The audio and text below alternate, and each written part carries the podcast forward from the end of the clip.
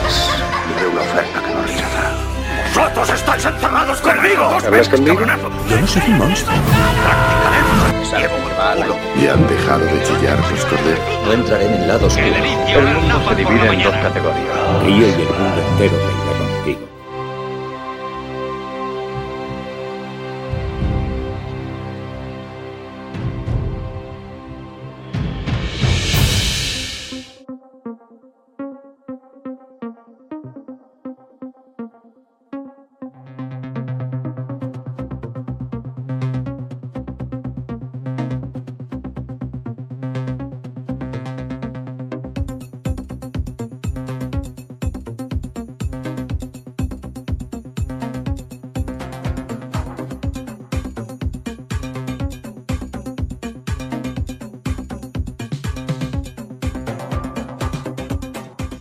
¿Qué pasa, cineactualeros amantes de Watchmen? Otra semana más estamos por aquí con el análisis correspondiente del nuevo capítulo.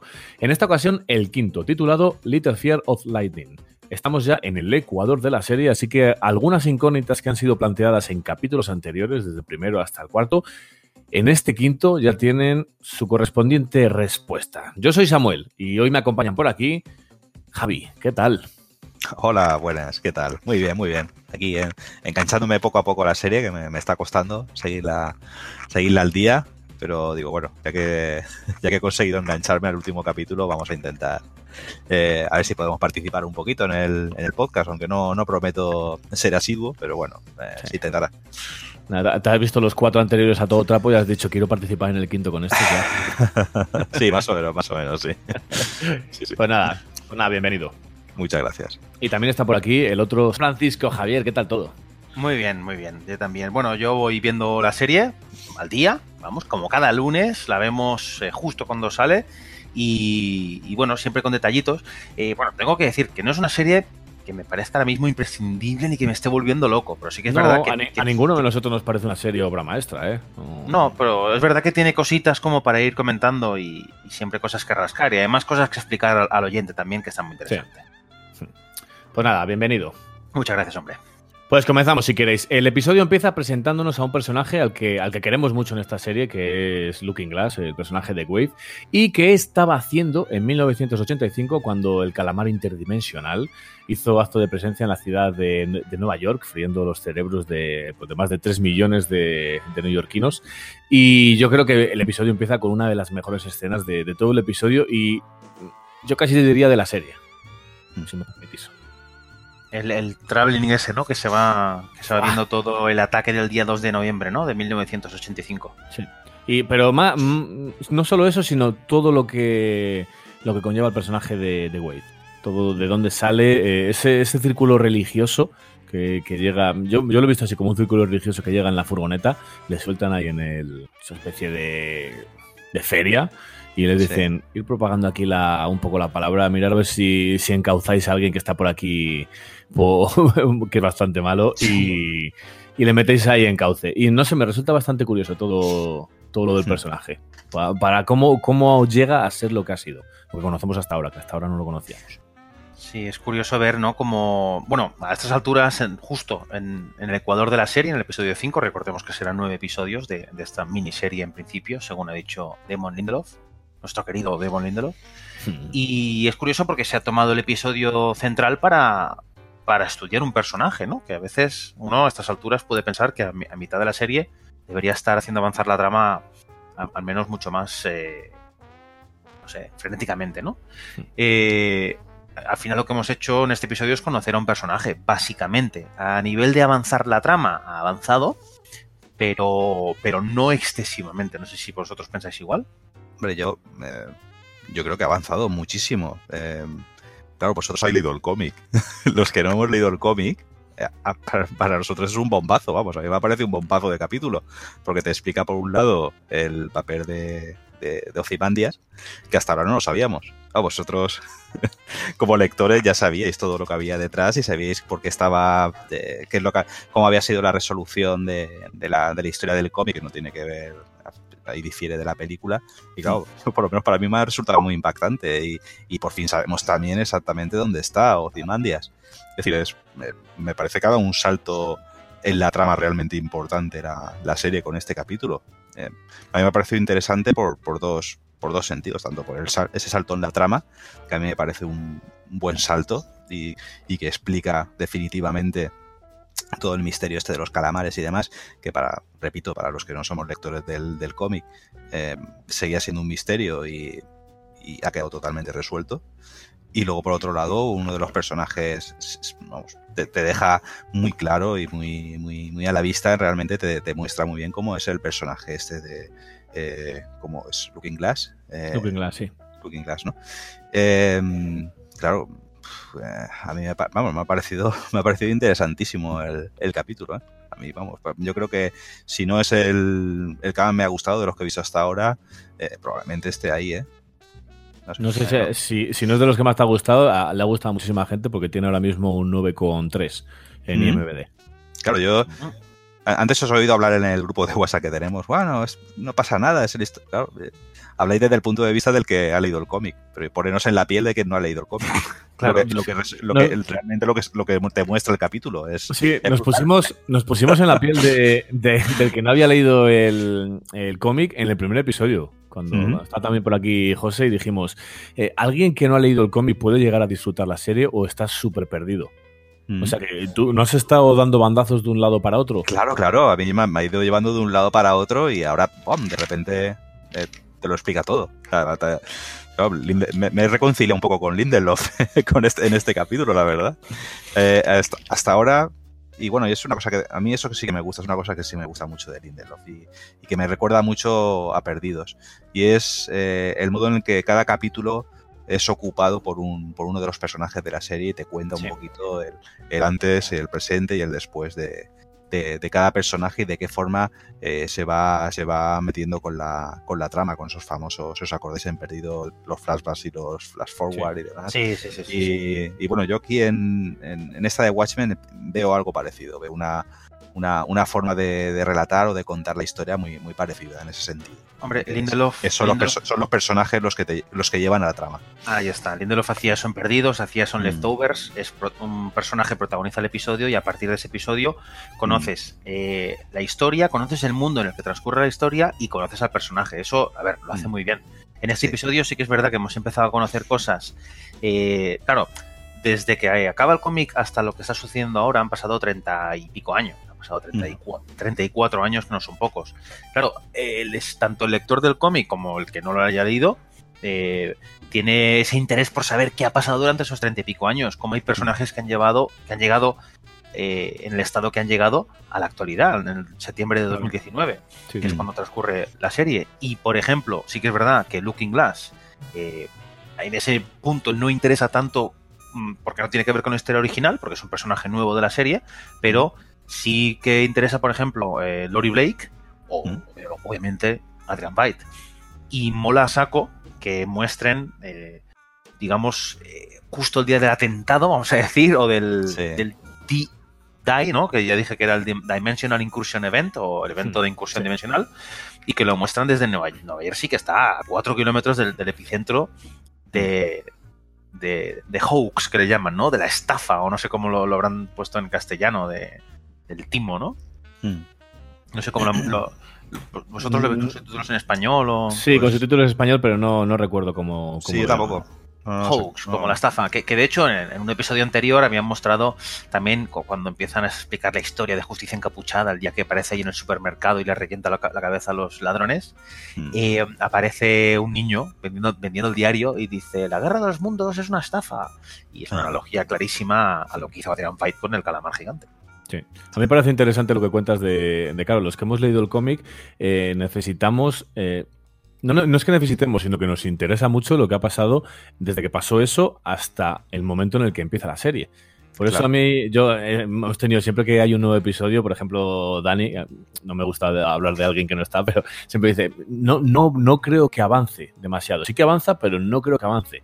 Y, y mm. para mí sí que avanza porque a mí todo lo que me está contando me resulta súper interesante. Me gusta saber a lo mejor qué, qué, ha pasado durante esos 30 años, pico años, qué ha, qué ha hecho la gente, que, cómo, cómo ha vivido, que, cómo influyen los personajes lo que ha pasado. Y yo creo que aunque, aunque sí que es verdad que son pequeños pequeñas pinceladas al principio de cada episodio o la primera parte del episodio me resulta súper interesante para el resto de la trama, de cómo se comportan los, los personajes, cómo, cómo adoptan diferentes posturas y, y eso viene por todo lo que ha pasado después de- del accidente. Sí, además aquí Lindelof hace una cosa que, que ya había hecho, por ejemplo, en, en The Leftovers, que es que, mm, bueno, no sé si habéis visto The Leftovers, pero igualmente Sí. hago el Sí, argumento muy rápido para que no haya la el oyente que no lo haya visto. The Leftovers es una serie que el planteamiento que tiene es que de repente, un día, eh, desaparece como el 2% de la humanidad, más o menos. Desaparece, pero ya está. O sea, está y el, segundo siguiente ya no está. Y punto. Entonces hay gente pues que en su familia pues le faltaba un miembro o hay gente que ha tenido más, más mala suerte, otra gente que no se ha enterado del asunto y hablan un poco luego, al cabo de no sé si cuántos años son, no sé si son cinco años después, cómo ha cambiado la sociedad a partir de eso. Porque no hay explicación, la gente vive traumatizada porque no saben si eso se va a repetir. Y aquí pasa un poco lo mismo. Eh, ha pasado ese evento dimensional que mató a tres millones de personas en el centro de Nueva York y la gente no tiene ningún tipo de explicación ni sabe si se va a repetir. Entonces hay esas, esas reuniones de la gente hablando sobre el trauma, con el miedo que se repita, la gente llevando gorritos ¿no? Eh, en forma de espejo, como el, aquí el protagonista del episodio, como Looking Glass, como, como Wade eh, Tillman. No, ¿Tillman es? Eh, Sí, no, sí, no, no Wade- Wade recuerdo Tillman. Sí, sí, Wade Tillman. Y, y, o sea, me recordó muchísimo a Leftovers, ¿eh? Que digo, la gente con el estrés postraumático después de algo realmente inexplicable. O, o Vengadores. Endgame. A Vengadores También, sí señor, también. Sí. Sí, pues lo coge- yo creo que, vamos, tiene, bebe bastante de ahí, ¿eh? Sí, sí, sí, claro que bebe. Yo creo que todos cuando vimos Vengadores Endgame y vimos la reunión aquella con el eh, con el Capitán América y demás, además yo creo que lo comentamos en el podcast. Uy, mira, The Fovers. Sí, sí, sí, a mí también me ha llamado mucho la atención y me, me ha gustado mucho la- el tema este de la reunión y porque además te pone, te ayuda bien un poquito a poner lo que habéis dicho, ¿no? A poner en contexto todo lo que pasa, ¿no? Desde el evento hasta hasta la, hasta la actualidad y y sobre todo ver cómo, cómo determinados personajes o personas eh, reaccionan o evolucionan. Eh, me gusta mucho un detalle eh, del chico que está hablando, hay un chico de color que, ¿no? que es el que Sí. la reunión que está hablando y, y habla de un tema muy interesante eh, que habla sobre el, el, el- el modo en el que una experiencia traumática se queda grabada en el ADN. Sí. Os habéis quedado por la conversación. Sí, sí. O sea, es, ¿Qué dice eh, Sí. es que eh, casualmente estoy leyendo ahora La Cosa del Pantano y precisamente Alan Moore, que bueno, mira, precisamente Alan Moore, que también está con Watchmen, no sé si es un- algún tipo de homenaje o algo, ¿no? Pero precisamente el- La Cosa del Pantano habla de, habla de eso, es de Sí. eh, ¿no? el, el modo en el que um, eh, la, la experiencia vital puede pasar al ADN, ¿no? Y, y puede quedarse ahí independientemente de, de quién sea la- el poseedor ese de, de- de ese ADN. Y en el caso de la cosa del pantano es, Es lo que el es. pantano, no, voy a hacer, no voy a hacer ningún, no voy a hacer ningún spoiler. Eh, Correcto.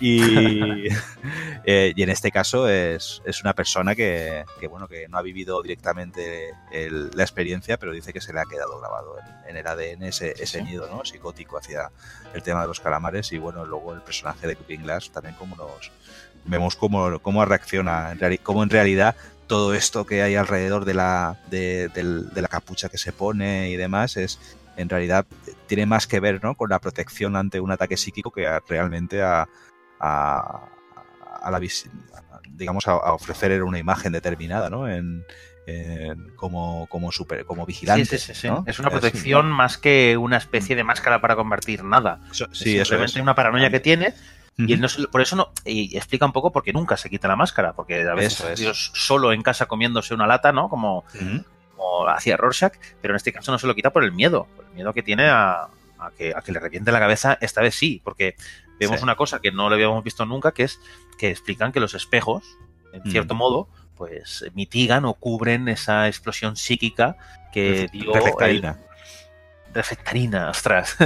pues se cu- cubren el. Bueno, de hecho, los espejos también, porque el, el Looking Glass está en una sala de espejos cuando Sí, pasa en la feria. el ataque.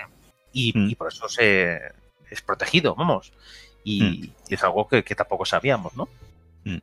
Oye, las, las judías que se come son las mismas que se come. Bueno, la- Puede, ser. Además, aquí hay una cosa interesante que explican que incluso hay un servicio de, seguridad extradimensional, EDS, Sí, sí. Que, que sale constantemente. Es decir, que la sociedad también se ha montado un poco alrededor de eso, ¿no? Tienen alarmas de emergencia. Mm. Y mm, ahora voy a saltar un poquito a los PDFs estos que, de los que hablo siempre, de la Pitipedia. No te gusta Y- ni nada. Claro, hay, esta, esta semana ha habido tres, hay uno que luego hablaré que no es muy interesante, y ha habido dos más, y uno de ellos es muy interesante porque habla. Sa- ¿Sabéis el folleto que deja, no me acuerdo dónde, que sale un gatito y pone algo así como. Sí, esta dimensión. Sí, algo de las dimensiones. Vale, o algo pues de eso. es como ah, eh, para vencer la, la ansiedad extradimensional, le llaman. Mm. Porque ha surgido, aparte de la tecnofobia, de la que ya hablamos en otros podcasts, el miedo a la tecnología, ha salido una cosa que se llama exoteucifobia, que es el miedo a otro ataque de estos extradimensional que provoque Mm. una onda psíquica que acaba matándote, ¿no? Y, o que aparezca otro ECE, como le llaman, ECE, que significa eh, entidad exótica cefalópoda, ¿vale? Joder. Claro, Qué grande, joder. tienen el miedo ese de que aparezca otro calamar y viven es, eh, continuamente con un estrés postraumático y no solo eso, sino que hay gente que tiene ese... mm, Hay unos 50 millones de afectados en el mundo que dicen que tiene el miedo a que aparezca otro ataque y hay gente que no se los toma muy en serio, porque claro, son 50 millones, no es toda la población, solamente es la gente que estaba en el radio de acción de aquella explosión. Porque dicen, atención, que eh, estas lluvias de calamares, que Adrian Veidt acaba confesando en este episodio, por cierto, que él es el responsable. Teníamos la duda o la sospecha y ahora se confirma. Bueno, en, Y- realidad, per- disculpa, en realidad eh, es como que le pasa el testigo, ¿no? Al presidente para que ellos se ocupen de eso, ¿no? De las eh, de las lluvias de los de los calamares. ¿Sí? A mí, a- es- me- a mí me, ha, me ha parecido- me ha dado a entender eso, ¿no? Como que Yo entendí que lo hacía él. Que seguía siendo el mismo Adrian Veidt. Yo, Además- yo he entendido que también, ¿eh? eh, Además, además es, es él, es él quien posee. Perdona, Sí, pero, es él quien posee una empresa de teletransporte. Sí, pero ya no la posee. O sea, él ya está fuera de, de- de circulación y siguen habiendo lluvias de calamares. Sí, pero no la posee desde de 2007, creo que es, o algo así, que es cuando True eh, Industries le compra, le compra las compañías de Pyramid a Adrian Veidt. Mm. Bueno, O sea yo que- lo volveré a ver porque a mí, la conversación, lo que dice en el vídeo me da a entender que, digamos que le dice eh, como un juego de un quo pro quo, ¿no? Yo te, yo, hago- yo voy a hacer esto, pero luego para, para mantener un poco la, la ilusión o la fantasía en el, en- entre la población de que realmente ha sido un ataque de un extraterrestre y demás, o de un ser interdimensional, eh, vosotros os vais a ocupar o vais a seguir ocupando de, de, de hacer esta ser. lluvia de calamares y demás. Puede ser. Yo, la, idea, la idea que tengo yo es que, la que quien lo está haciendo actualmente es Lady True, eh, desde su empresa True Industries, y, y dicen que hoy en día, bueno, dice que la media de lluvias al año es de 25,4 lluvias de calamares al año. Es decir, más o menos una lluvia cada dos semanas. O sea, que no es algo aislado. O sea, continuamente están cayendo calamares para que se mantenga la paranoia viva y como dice Adrian Veidt, que luego volveremos a él, para que se mantenga la utopía, ¿no? Mm. Qué guapo, me cago en 10. bueno, eh, cualquiera de los dos podemos tener razón, ¿eh? Tan- Tanto si Sí, no, no, eh, claro. Adrian Veidt ha, ha dado el testigo o como si es plan suyo Mm. desde y, y que dure eternamente para lo que, para lo que haya. Cualquiera de los dos está, está bien. Eh, Antes hablábamos de, de cómo ha evolucionado la sociedad y demás, o eh, qué camina. Me ha gustado mucho la conversación que tiene la chica, eh, no recuerdo ahora mismo si llega a decir el nombre, ella. No, no, la chica, la que es técnica de rayos X. Sí, eso es. No, Eh, no la conversación que tiene en la, en la cafetería con, con Wade, que le, cuest- le cuenta una película que... Oh, qué que bueno eso, por favor. Buenísimo, ¿no? Dirigida por Steven Spielberg y el, el tema de la, de, la chic- de la chiquita con el abrigo rojo y demás. Digo, hostia, qué Claro. bueno. Eh, Está muy bien para entender el mundo en el que nos, movemos en, este, en esta serie de Watchmen, en Sí. el que el trauma que se vivió el 2 de, de noviembre supera, claro, ellos están constantemente hablando del 11-2, 11-2, que sería el, el 2 de noviembre, y no se habla del 9-11, no se habla del famosísimo 11 de septiembre, porque no existe, no ha existido Claro. nunca, y está por encima. Y no solo está por encima, sino que, como muy bien dice la chica esta, la técnica de rayos X, dice, eh, hay una película que hizo en el 1992 Steven Spielberg que se llama Pale Horse, Hmm. que ahora hablaremos de Pale Horse en un segundito, y que, fijaos, ¿eh? Es decir, en 1992, en nuestra historia real, Steven Spielberg hizo la lista de Schindler, Sí. donde, donde describe esa, esa niña de una película de blanco y negro que va con una chaqueta roja, etcétera. Y fijaos, este evento, este DAI, como he dicho yo, el, el- el evento de incursión dimensional, es tan traumático que pasa por encima del holocausto. O sea, el holocausto pasa en. O sea, no, no. Tiene un segundo plano, directamente. Por cierto, Pale Horse es el nombre de la banda, de- creo que era de punk o al menos de rock, que tocaba en el Madison Square Garden el día que, que, Metió el pepinazo. que metió el pepinazo, y es la banda que todos los moños y- iban a ver. Los moños son esta banda de macarras que en, esta, en este episodio han salido. Al principio, sí. eh, que son una peña que van así como con unos moños en la cabeza y son los que asesinaron a Hollis Mason, el primer búho nocturno en, en el cómic. Y si veis la película versión extendida de Zack Snyder, también sale esa, esa escena. Si veis la, la que se estrenó en cines, no, pero No. en la, en la otra sí. Oye, ¿cómo os ha quedado cuando habéis visto la, la serie de, de American Hero Story? Pues el anterior episodio, no, hace, hace dos episodios, el, el momento, hostia, que estoy, que estoy viendo era el consolador, el super dildo azul. En esta Excalibur. El Excalibur, en esta ha sido la, la relación homosexual que, que ya hablamos de ella en el especial, ¿no? De, Sí, sí, de sí. Watchmen, de, justi- de Justicia Encapuchada con, ¿con quién era? Con Bill, Con Capitán Con- Metrópolis. Capitán Metrópolis. Este está muy bien porque eh, en, en el cómic es algo que simplemente comentan, que tienen, claro, en el cómic una cosa que dicen es que los Minutemen, que es esa banda, pro- bueno, la primera de las bandas que se reunió de, de Sí, los señores, 40. señores encapuchados en los 40, eran una banda todos, pues cada uno tenía más problemas que la anterior, y, y a pesar de que era gente que defendía pues el, los valores americanos y eso excluía homosexualidades, de hecho había una que le habían echado por homosexual, mm, comentaban así en pequeñas frases que tanto Justicia Encapuchada como, como Capitán Metrópolis tenían una relación eh, homosexual entre ellos. Y en este episodio, directamente, en esta recreación en forma de programa de televisión llamada American. eh, eh, bueno, Hero Story. American Hero Story, pues entiendo sexo de forma escarnada, ¿no? Y, y es bastante curioso de ver, ¿no? Dice, no me, no me mires, no me basta. Sí, sí. Qué grande, joder. Eso no, nunca ha salido en el cómic ni nada, ¿no? Por aquí, pues construyen sobre algo que, que se ha dejado ver. Y, y Y, aquí y vuelvo. lo vemos, y lo vemos a través de la capucha de Looking Glass.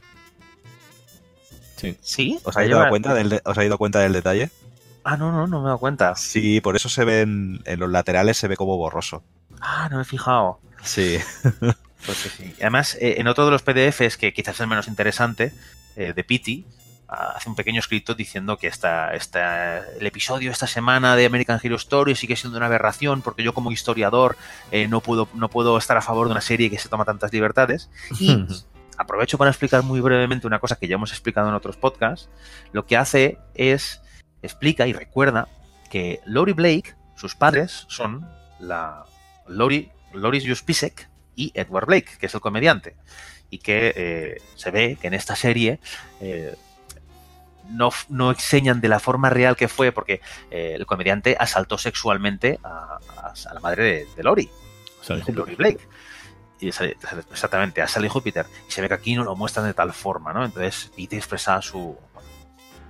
Su malestar, sí. Simplemente. Era, creo que es más. eh, hoy más. menos importante o menos interesante porque esto ya lo ha ido haciendo en otros episodios. O sea que este PDF, bueno, queda un poquito ahí en segundo plano esta vez.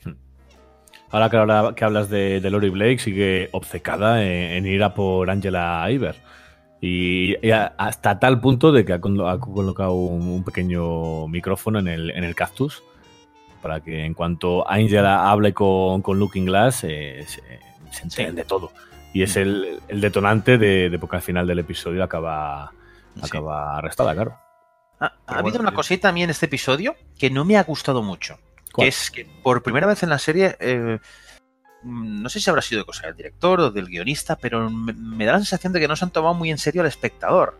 Porque han tenido unas redundancias como, hostia, no hacía falta que me explicaras esto. En el momento en el que eh, Looking Glass acaba haciéndole la trampa a la- a Angela Iver para que, para que se la lleven, vuelven a mostrar ahí el cactus, cactus. de forma clarísima, Sí, como, sí, sí. Eh, espectador, que seguro que no te acuerdas si eres un pringao, Sí. te lo voy a poner. Y lo han hecho un par de veces más con cosas súper obvias. Y me ha tocado un poco la pera la verdad. Me, Sí, me gusta que me mí- tomen en serio. Yo de otra cosa no me, he dado- no, no me he llegado a dar cuenta, pero lo del cactus sí que me, me he dado cuenta y he dicho, uy, digo, Claro. digo, ya, ya, ya sé, que- ya sé que está el cactus ahí, ya. Y, y- y con la lechuga igual, cuando ha Sí. caído la lechuga es como, ostras, es que no solo me acuerdo del primer episodio que había una lechuga, Mm. sino que ya me has hecho una bromita con una lechuga durante un episodio. No vuelvas Pero otra bueno, vez, agua. Pero bueno, aquí eh, lo de la lechuga tiene un cierto pase porque explica que lo hacen aposta para que se, él se dé cuenta. Sí, El- pero te, el- te muestran que era, ahí que era todo. que era toda una trampa y, y que habían preparado la lechuga para que él los siguiese y demás. O sea que hasta cierto punto ahí tiene, tiene un pase. Pero es verdad que en el tema del cactus lo enfocan como dos o tres veces, Sí. te lo ponen en un primerísimo plano y dices, ya, ya, ya, ya sé que hay un micrófono ahí ya. Y la gorra, la gorra de Wade, te la enseñan 40 veces, que está forrada Sí. de, de metal. Es como, Es ya lo he pillado, sí. ¿no? Sí, sí, sí, es verdad. Y, la- y También. las lechugas, las lechugas también aparecen otra vez. Lo que pasa es que seguramente vosotros eh, habéis visto el episodio eh, sin el previously. Ah, sí. Porque, Ah. claro, es que hay veces que mm, al final los previously eh, en Watchmen eh, te cuentan que ponen diferentes escenas rapiditas y ya sabes tú de lo que va a ir el episodio. Y aquí es verdad Sí. que empezaba el previously con, con la primera imagen de... La lechuga, ¿no? Sí, lanzándole el, el disfrazado de la caballería una lechuga al, Sí. al policía. Y dices, vale, aquí ya, ya va a tener algo de importancia las, las lechuguitas. Y es verdad, Claro, claro. hemos sabido de dónde a dónde la- ha ido llevando la mujer a, a Wade para, para llevarla a esa iglesia, a esa especie de, de plató. Que Mm, estaban sí, buscando toda- todas las iglesias que, que había a 80 kilómetros a la redonda, pero resulta que al final era una, una nave que estaba era un decorada, sí, decorada como, Sí, como sí, si sí, fuera sí. una iglesia.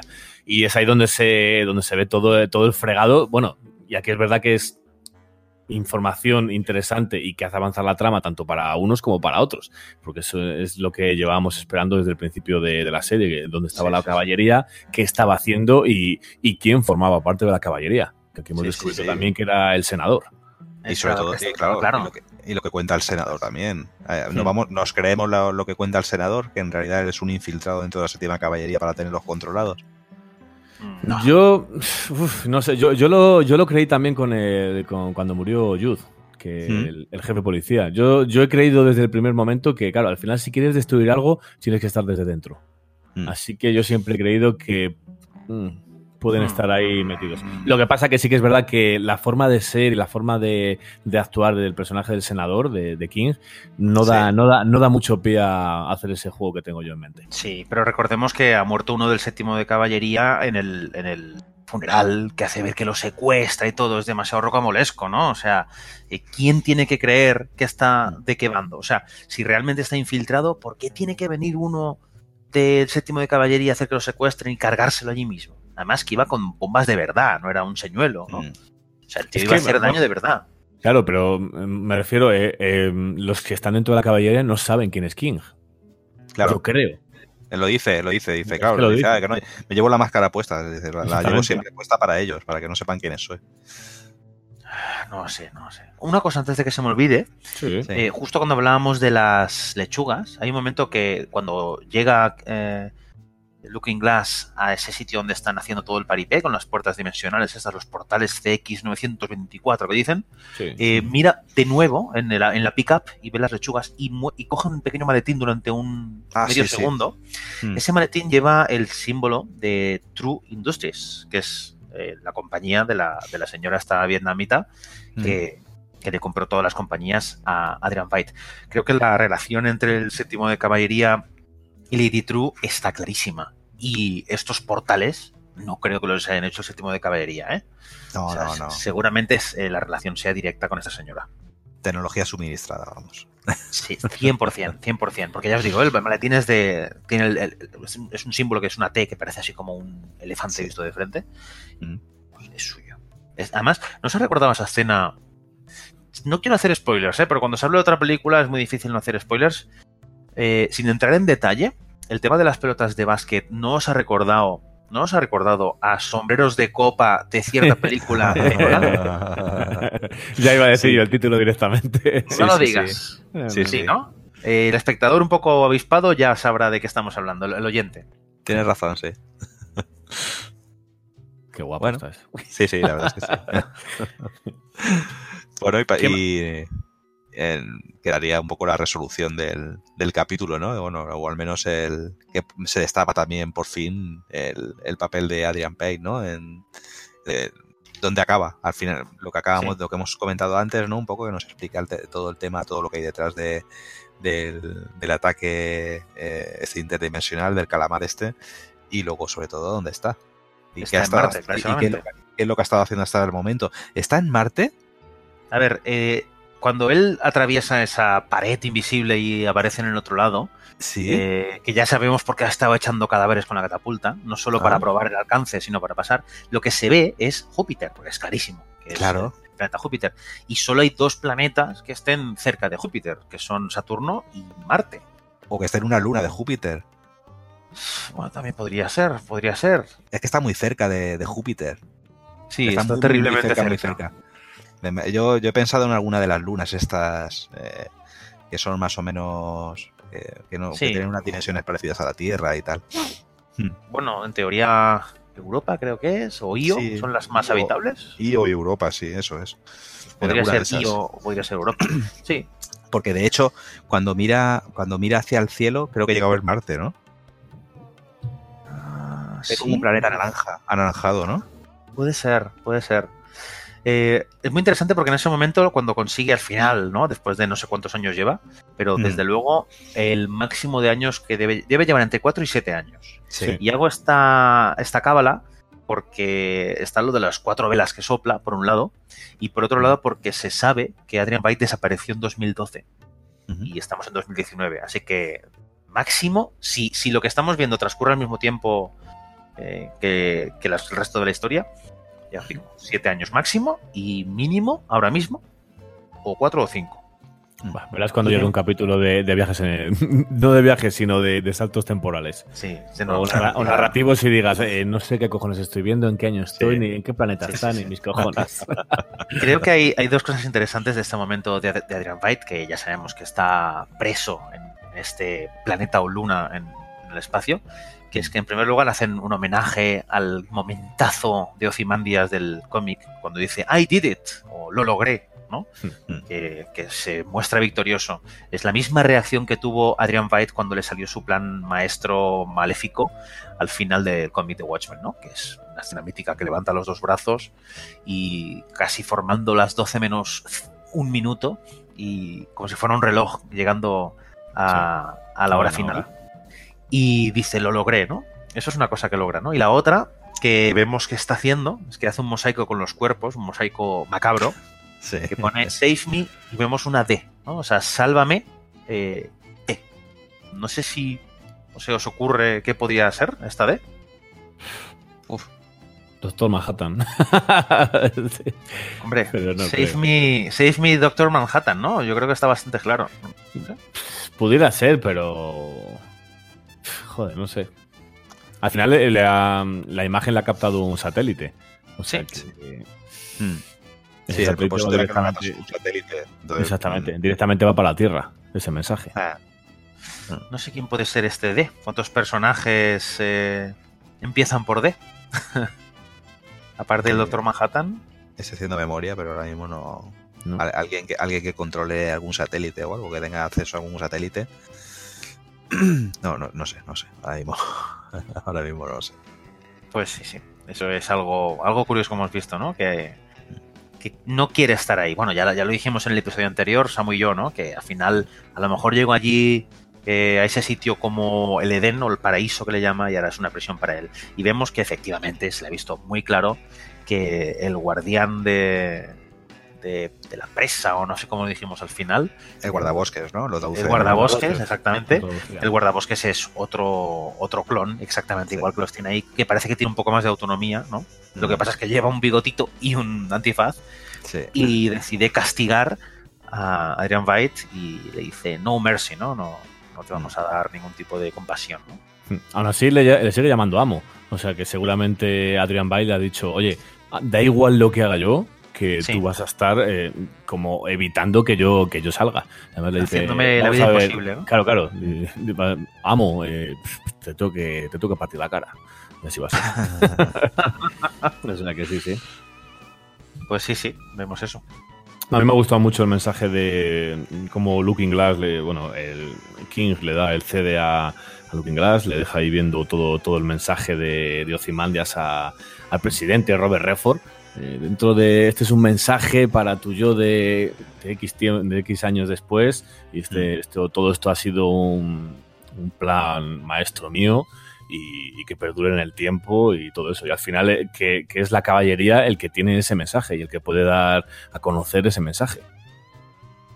Al Me resulta súper curioso saber cómo, cómo avanza toda esa trama. Sí, al final ya veis que se sabe. Bueno, no sabemos si el resto del séptimo de caballería sabe Claro la No lo el sabemos, vídeo. no lo sabemos, no lo sabemos. Eh, Claro, es pero si lo saben ya tienen la certeza. Claro, está en manos del senador. Eh, otra cosa es que el senador les permite a ellos acceder a esa información, pero de Es- momento lo único que sabemos es que esa información la tiene el senador y se la deja ver a, a este hombre. a. Glass. A mí me, me da que me da que sí que lo saben por, por la última la última escena del episodio. Que, que van los de la caballería a matar a. Bueno, a matar, sí. Entiendo que irán a matar a Looking Glass. Sí, de, de fiesta, de fiesta con él no se va. entras. Me ha hecho gracia porque lo- se bajan los cuatro de la furgoneta y ha habido un extra que se ha tropezado con un. Sí, sí, ¿Ah, sí, sí? sí, es verdad. Sí, me ha resultado gracioso, digo, no sé por qué. no. me he fijado, no me he Baja, de, baja de, la, de la furgoneta y eh, como que trastabilla un poco y dice, hostia. Y luego no encontraba la, la manilla para cerrar la furgoneta. Digo, joder, macho, digo, te ha salido una escena cojonuda.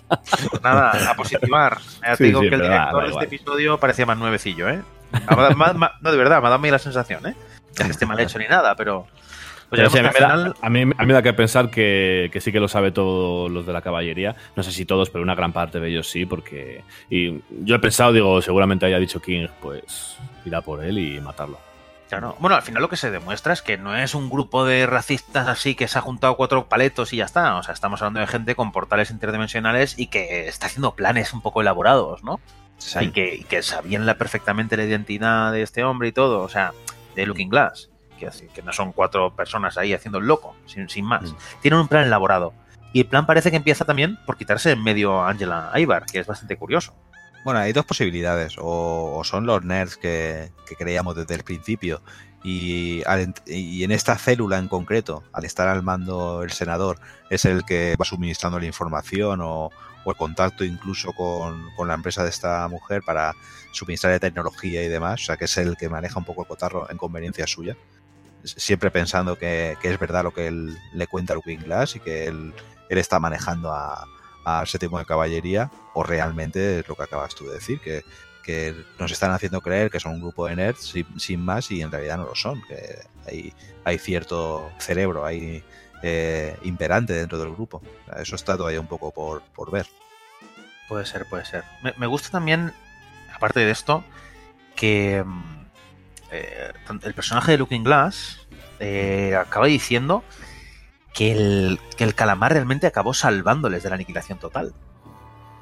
¿no? Muchas veces estamos creyendo que el, el calamar fue una- un desastre, pero él explica, ¿no? Dice, hostia, es que el calamar nos tenía, o sea, estábamos en una situación ya que estábamos, eh, como dice el propio Adrian White, the end is que es el cartelito que llevaba Rorschach, el Sí, final está cerca, y, y al final esa explosión del calamar hizo que se generara al menos un conato de utopía y desde luego evitáramos la, la aniquilación, ¿no?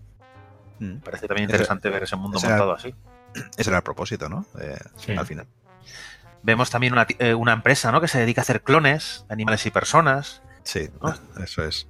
Y si, no, y si lo consigue, lo meten en un cubito y. a Y eh, buenas noches. Bueno, estamos hablando un poquito también de que en este episodio se ha formado un poquito más este universo, este lore, como, como dicen ahora. Ahora le gusta, a la gente le gusta llamar a esto lore. De ser Historia, sí. el mundo. También vemos que no se puede fumar, está prohibido. Es verdad. Sí, Y, sí. y es algo que no, yo no me había dado cuenta hasta ahora, es verdad, ¿eh? Sí, no, lo dicen, lo, lo explicaban, que no se podía Sí. fumar. Pero no, me, no, no había caído yo. Fíjate que ves a lo mejor alguna serie que están fumando y tal, y este es verdad que en esta no lo ves y dices, hostia, es verdad, sí está prohibido. Sí, sí. Seguramente Lori se haga unos pitis que te cagas, porque esta tía hace lo que le sale del, digamos. Sí, sí, sí.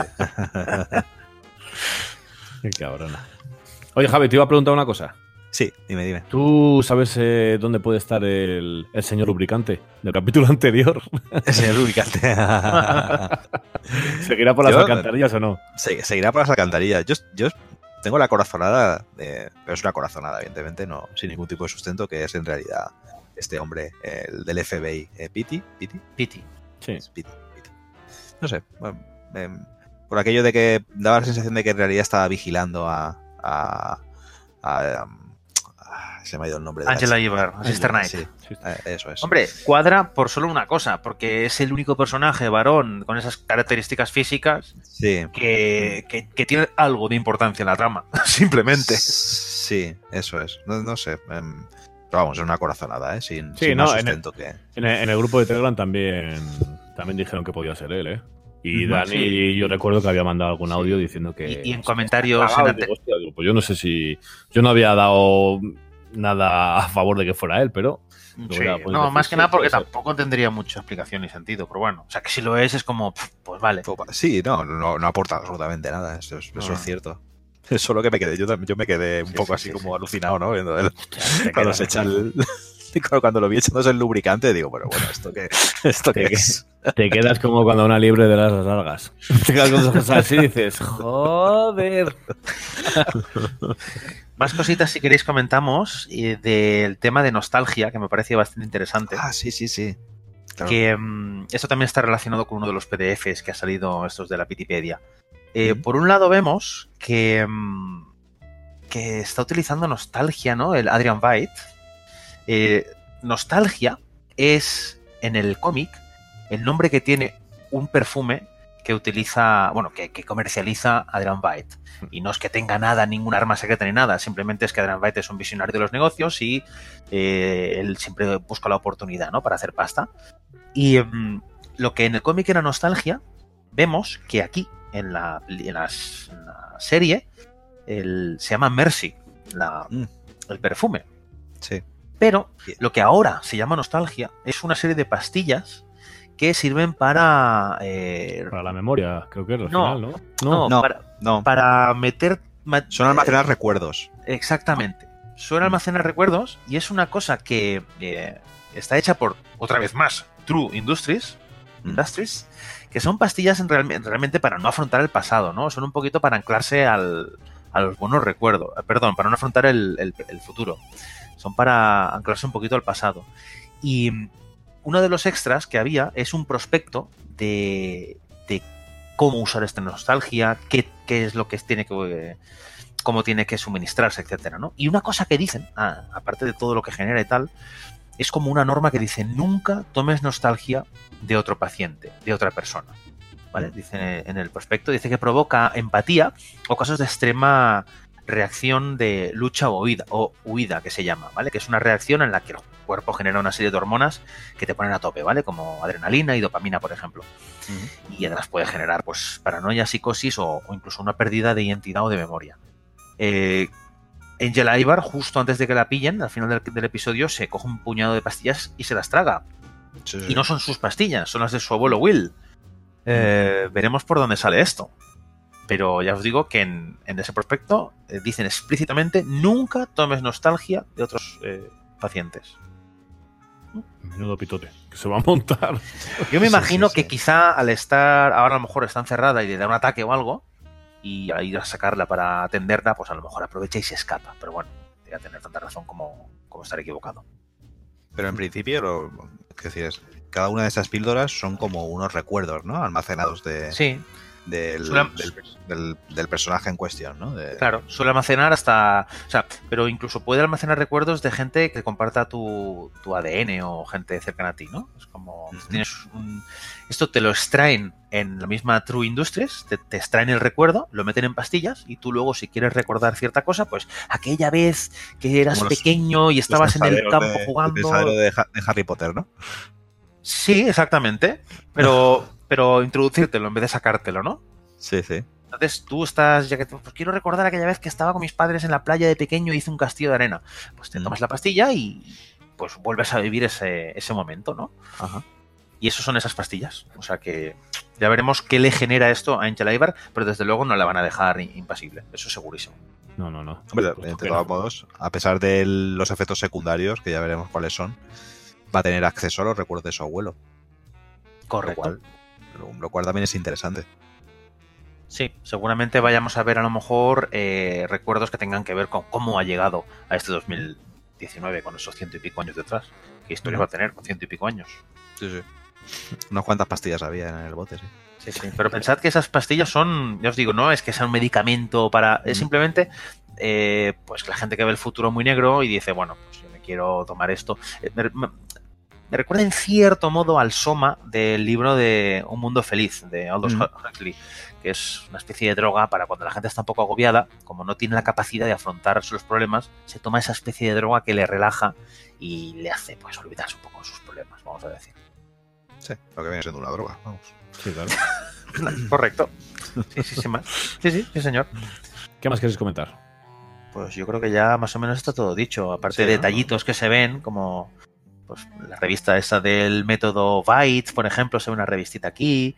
Luego a Wade ahí tiene en una pared, tiene un- una especie de, de título eh, universitario, no sé qué es, que pone de título del año 2000 en ciencia eh, de calamares terrestre.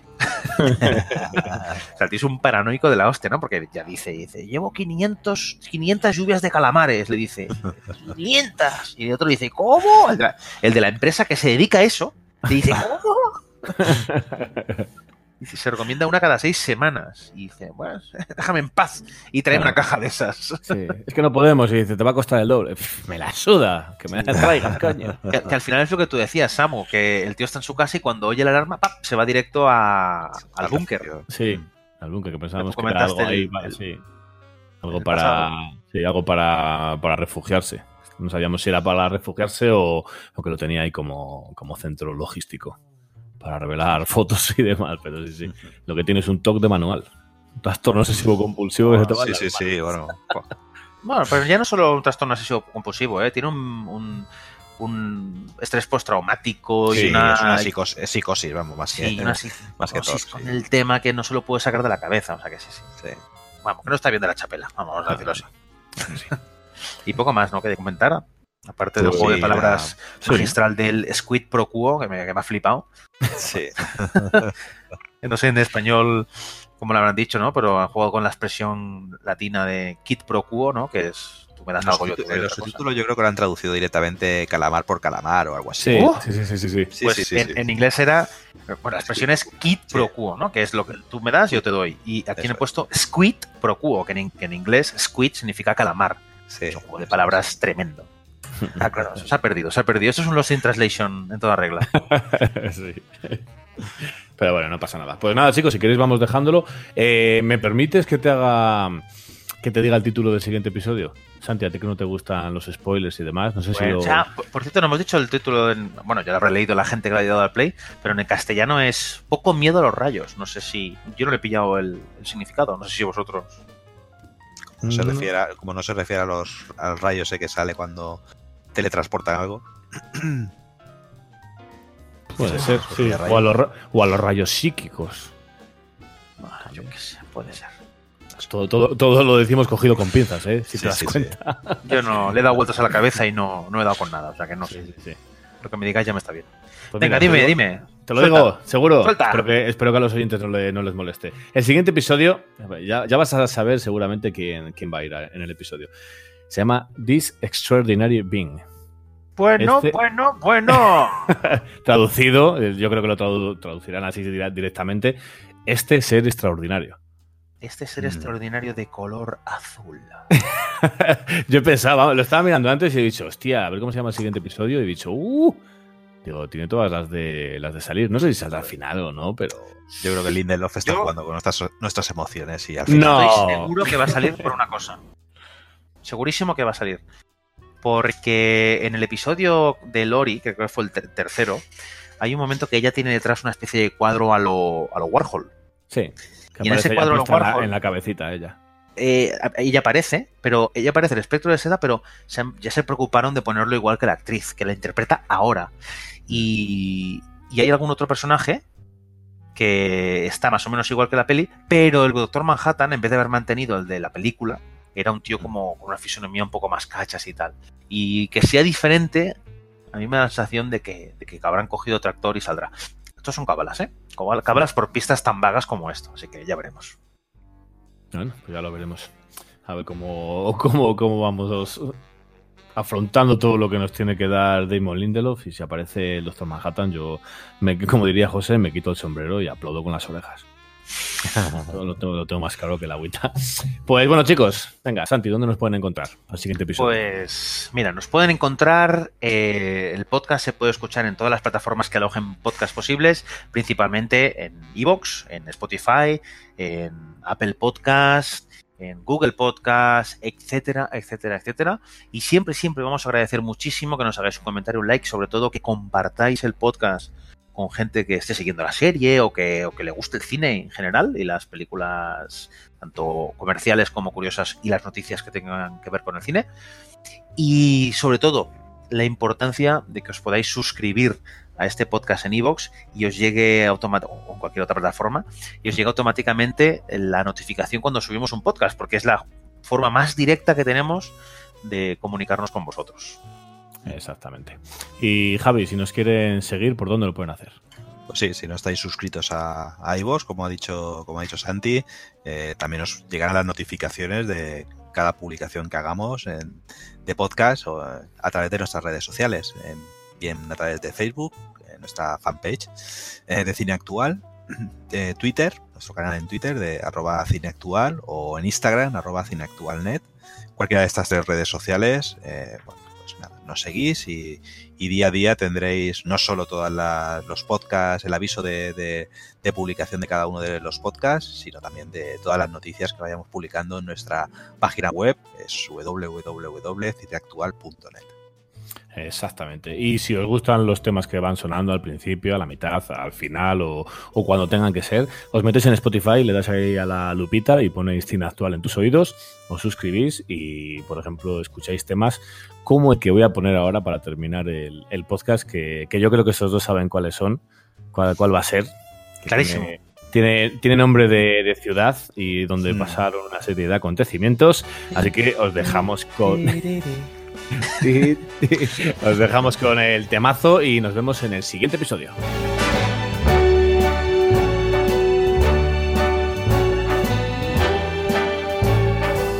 Start spreading the news. I'm leaving today.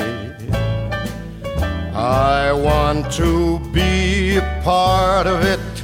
New York, New York. Vagabond shoes are longing to stray right through the very heart of it. New York, New York. I want to wake up in a city that doesn't sleep and find I'm the heap. These little town blues are melting away. I'll make a brand new start of it in old New York. If I can